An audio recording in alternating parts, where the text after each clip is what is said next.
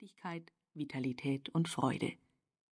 Das Gleichgewicht der Harmonie, die innere Mitte, verleiht ihnen ein neues Körperbewusstsein und damit Ausgeglichenheit und Zufriedenheit. Qi bezeichnet man als eine durch den Menschen und das Universum strömende Naturkraft.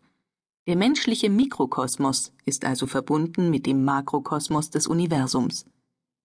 Der Mensch lebt inmitten von Qi, und Qi erfüllt den Menschen. Über den Scheitelpunkt nimmt der Mensch das Qi des Himmels auf, über die sprudelnde Quelle, die sich in der Mitte der Fußsohlen befindet, das Qi der Erde.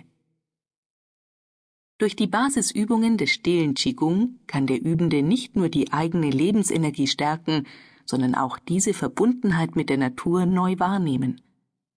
Wie ein Reiter sein Pferd lenkt, so lernt auch der Mensch, das Qi dahin zu lenken, wo es gebraucht wird. Die Übungen wirken der Gebrechlichkeit und der Alterung entgegen. Sie dehnen die Lebensspanne aus und verlängern das Leben.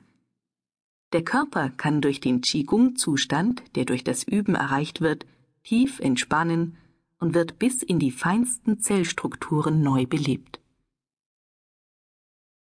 Ein altes chinesisches Sprichwort sagt, Sitze wie ein Felsen, gehe leicht wie der Wind, schwebend, und stehe wie eine Kiefer, tief verwurzelt in der Erde.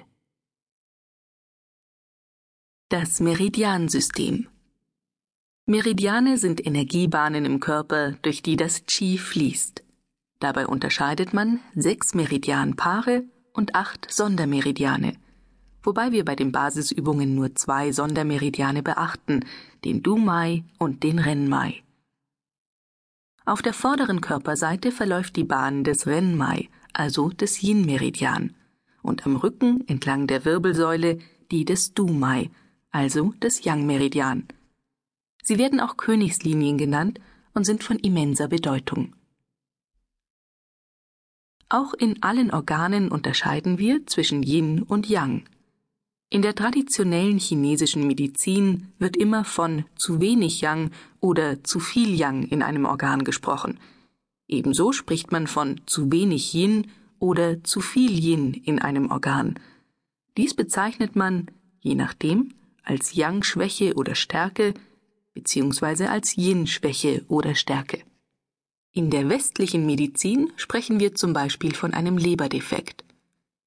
In der traditionellen chinesischen Medizin untersucht man zusätzlich, ob man bei Yang-Schwäche in der Leber Yang-Qi ableiten oder zuführen oder bei Yin-Schwäche in der Leber Yin-Qi ableiten oder zuführen muss. Zu jeder Schwäche werden also zwei Komponenten zusätzlich beachtet. In den Armen und Händen befinden sich drei Yin- und drei Yang-Meridiane, in den Beinen und Füßen ebenso. Die Meridiane enden in den Fingerspitzen neben dem Nagelbett.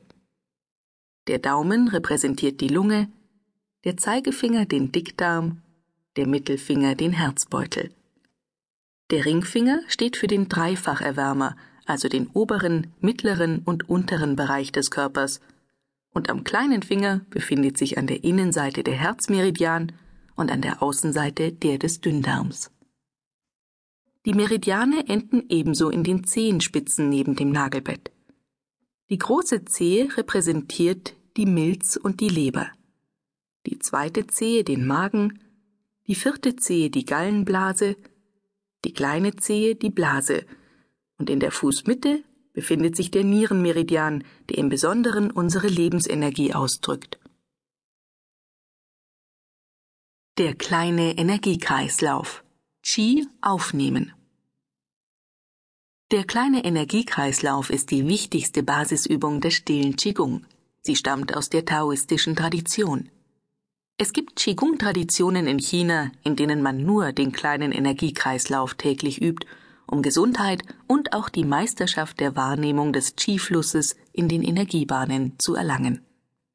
Dies verdeutlicht, wie wichtig diese Übung ist.